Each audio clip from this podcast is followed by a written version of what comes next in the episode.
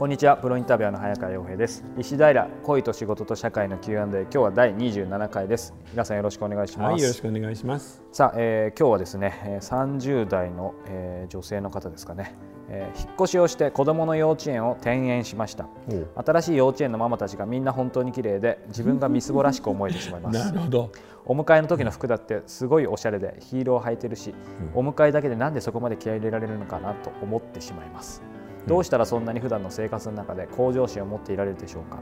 今までジーパンスニーカーすっぴんできてしまった私ですが、うん、綺麗なママさんたちに囲まれて何とかしたい気持ちが少し出てきました。あのー、無理してやることないんですけど、はい、でもちょっとこういうあの綺麗になってくれたら旦那も嬉しいんじゃないですかね。それは間違いないですよね。うん。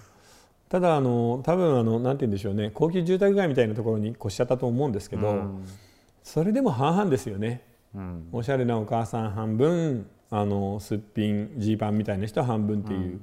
なのであの無理やり自分を変えることもないですし、うん、まあ自分の楽な派閥の方に入ればいいんじゃないかなと思うんですけど、ただこういうのを読むとあのちょっとやる気になってるんだったら少し頑張ってみてほしいですね。ややポジティブなイメージですよね、うん、この質問見ると、うん、ただ毎日ヒールはね確かに、うん、それはきついですよね。ね、うちの3番目の子があの代官山の幼稚園に行ってたんですけど、はい、あの園庭が土なんですよ、うん、なのでヒールの人とかいなかったけどねあんまり。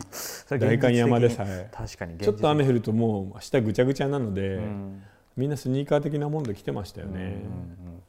でもあれですよね、まあ、この方その、ね、幼稚園のお子さんがいるママさんってことですけど、うん、やっぱりそのなんだろうな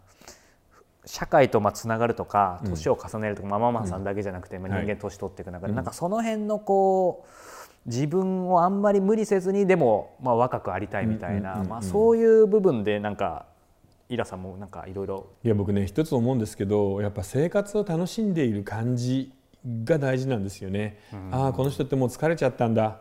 あの服装とかミナレみたいなことに関して何にも気を使わない人になっちゃったんだっていうふうにはなってほしくないんですよね。そうですねなので今までみたいにそのジーパンスニーカーすっぴんだけで来たっていうのはちょっと問題があるんで、うん、これから少し頑張ってみたら全然違うと思いますよ。うん、あの誰でも年は取るんですけどその加齢のダメージを抑えることはいくらでもできるので。うんやっぱちょっとおしゃれしてほしいかな。そうですね。まあいい機会と捉えて、うん、ねそんな無理する必要は多分ないんでしょうけど。そうですね。ただこれはね、うん、女性はこういうふうに気が付きますけど 逆に男性のが難しいんだよね、はい、耳が痛いですよね。いやもう仕事さえしてりゃいいだろうみたいな人がほとんどなので、うん、どんどんなんかあの